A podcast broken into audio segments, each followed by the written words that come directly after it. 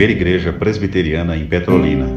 Uma igreja para frequentar, muito mais uma família para pertencer.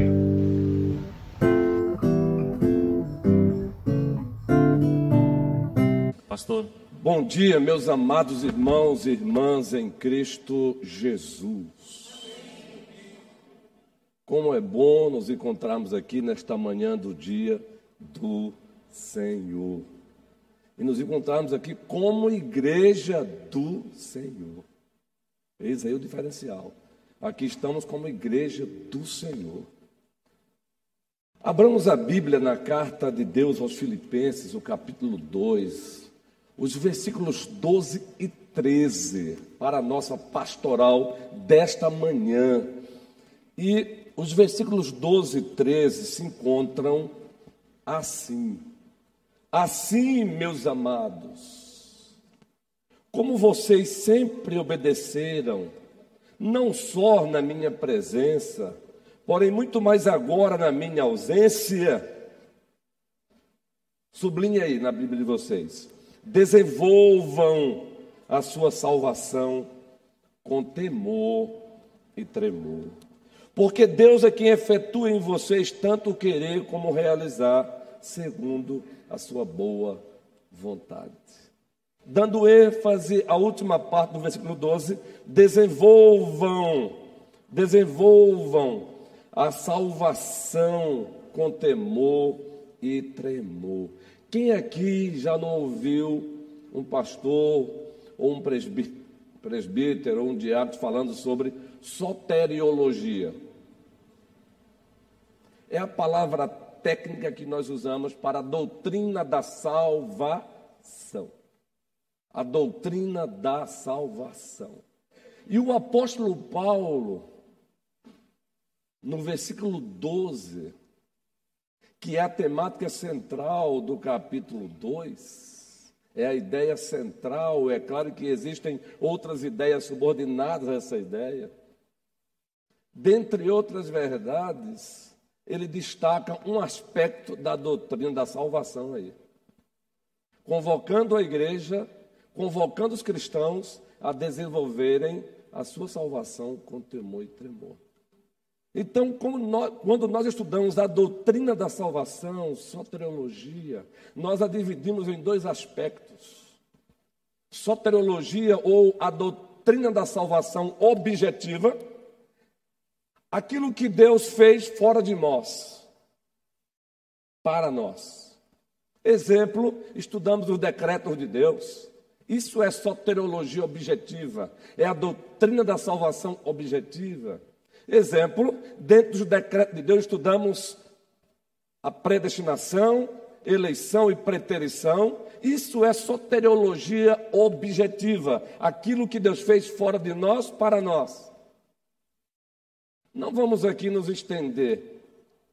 Depois da soteriologia, por exemplo, soteriologia objetiva, a pessoa e a obra de Cristo. Tudo que ele fez, obediência passiva, obediência ativa, resume muito bem a obra de Cristo.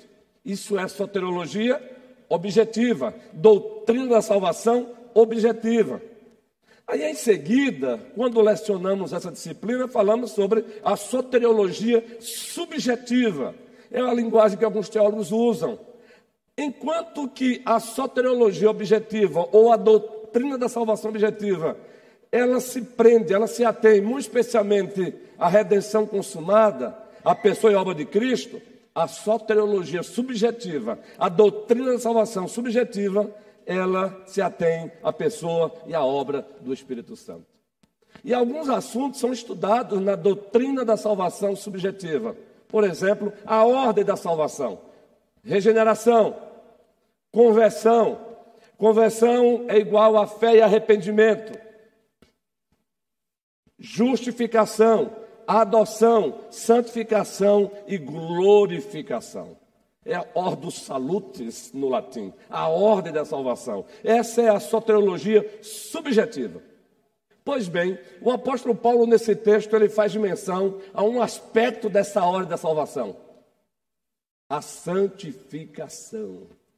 Ele está convocando a igreja logo nos primeiros versículos do capítulo 2, convocando os cristãos a pensarem todos a mesma coisa, a ter o mesmo pensamento, a ter o mesmo foco. Ele está convocando a igreja, a, aos, os cristãos, a terem o pensamento de Cristo, a mente de Cristo. Convocando a igreja à humildade, ao amor fraternal, e depois que ele convoca a igreja à humildade, ao amor fraternal, à unidade, implicitamente envolve também a humildade, aí ele nos apresenta um modelo para isso, uma referência. Quem é a referência para isso? Cristo Jesus. A partir do versículo 5 ele diz: Tende em vós o mesmo sentimento que houve em Cristo Jesus. Pois, aí ele nos dá uma aula de cristologia, a pessoa e a obra de Cristo nos apresentando assim Cristo como modelo. Olhe para Ele, porque Ele é modelo de humildade. Olhe para Ele, porque Ele é modelo de amor. Olhe para Ele, igreja, olhe para Jesus Cristo. É isso que o apóstolo Paulo faz. E depois que ele apresenta Cristo como nosso referencial de maturidade cristã, a estatura do varão perfeito, é a linguagem do capítulo 4 da carta aos Efésios, aí chega a esse ponto e diz assim: Assim, pois, amados, meus, como sempre obedeceste, não só na minha presença, porém muito mais agora na minha ausência, aí está o aspecto, um dos aspectos da salvação, da soteriologia subjetiva, da doutrina da salvação subjetiva, que é fruto da obra do Espírito Santo, a santificação. E a santificação, ela requer muito, muito, muito a responsabilidade do cristão. Por isso, Paulo diz: desenvolvei a vossa salvação.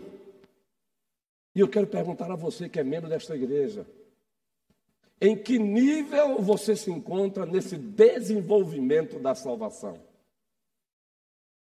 É responsabilidade nossa, é responsabilidade individual. Não espere que a vossa liderança exerça a fé por você. Não espere que a vossa liderança desenvolva a salvação, que é você quem deve desenvolver. Desenvolvei a vossa salvação, ou seja, prossigam santificando-se. Prossigam santificando. Você tem feito isso? Você tem desenvolvido a salvação? Você tem cooperado com a santificação progressiva? Existe um termo técnico que nós reformados usamos para isso. Na justificação, o termo técnico é a justificação ela é monergística. O que é isso, pastor? Que palavra complicada, monergística. A justificação ou a regeneração também pode incluir aí, é obra exclusiva de Deus, não tem participação do homem. Ela é monergística. Mas quando o assunto é a santificação, ela é uma obra sinérgica, é sinergística. Deus requer a cooperação do homem. Deus cobra a parte do homem. Por isso que Paulo diz aí: desenvolvei a vossa salvação. Aí, alguns que pensam que conhecem Bíblia, conhecem teologia, encontram um pastor falando mais ou menos assim, aí lá fora quer pegar ele.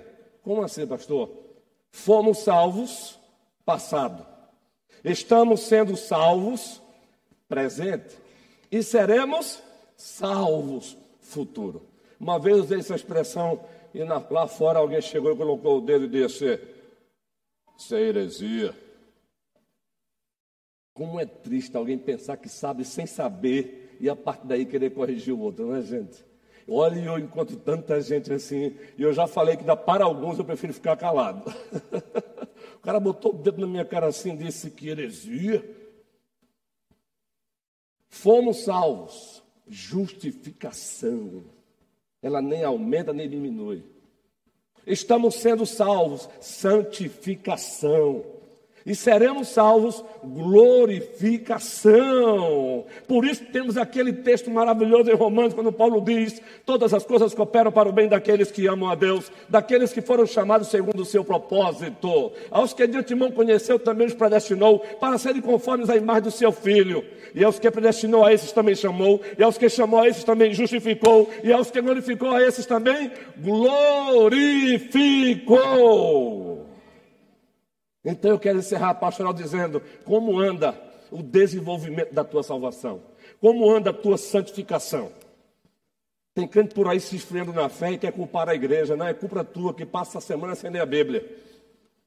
Tem crente se esfriando na fé e quer culpar a igreja, não é culpa tua que passa a semana sem orar. Tem crente que vai se esfriando na fé e quer culpar a igreja, não é culpa tua que muitas vezes não congrega como deveria congregar. Ei, Desenvolver a salvação não é sinônimo de conhecimento intelectual apenas, não. A nossa fé tem três elementos: intelecto, vontade e emoção. Mas se você separa um desses elementos, a sua fé é falsa. Ela não é fé salvadora. A fé salvadora ela tem intelecto, vontade e emoção. Por isso que Paulo disse: pela graça sois salvos mediante a fé. Isto não vem de vós, é dom de Deus, não de obra para que ninguém se glorie. Agora ele não para aí para mostrar que a fé verdadeira ela tem evidência. Qual é a evidência? Pois somos feitura dele, criados em Cristo Jesus, para as boas obras, as quais de antemão Deus as designou para que andássemos delas. Aleluia! Aí Tiago, no capítulo 2, ele chama a igreja e diz: Ei, calma aí, que tipo de fé vocês estão tendo? Pois eu quero falar para vocês que existe uma fé morta. E ele faz um desafio: mostre-me a tua fé sem obras que eu vou mostrar a minha verdadeira fé através das boas obras. Agora faça um link, Efésios 2, 8, 9 e 10 com Tiago 2. E a temática ali é a fé salvífica, a fé salvadora. Um contra-argumento à fé morta, a fé apenas nominal. Eu quero perguntar a você: como anda o desenvolvimento da tua salvação? Ei, crente querido, a cada dia que passa, quem olha para você percebe algo diferente acontecendo, mais humildade acontecendo, mais parecido com Cristo, não é César. E agora tem que identificar, galera. É César Muniz, é César Nery, é César. Meu amigo, haja César. E só para adiantar para vocês, eles estão retornando para a igreja, viu? Já fomos comunicados pelo pastor Darlan e agora já reforçou novamente ao chegar. Sejam bem-vindos de volta a casa de volta a casa. Vamos logo, logo resolver a questão é, jurisdicional, que é fácil demais. O conselho vai se reunir. Deus seja louvado.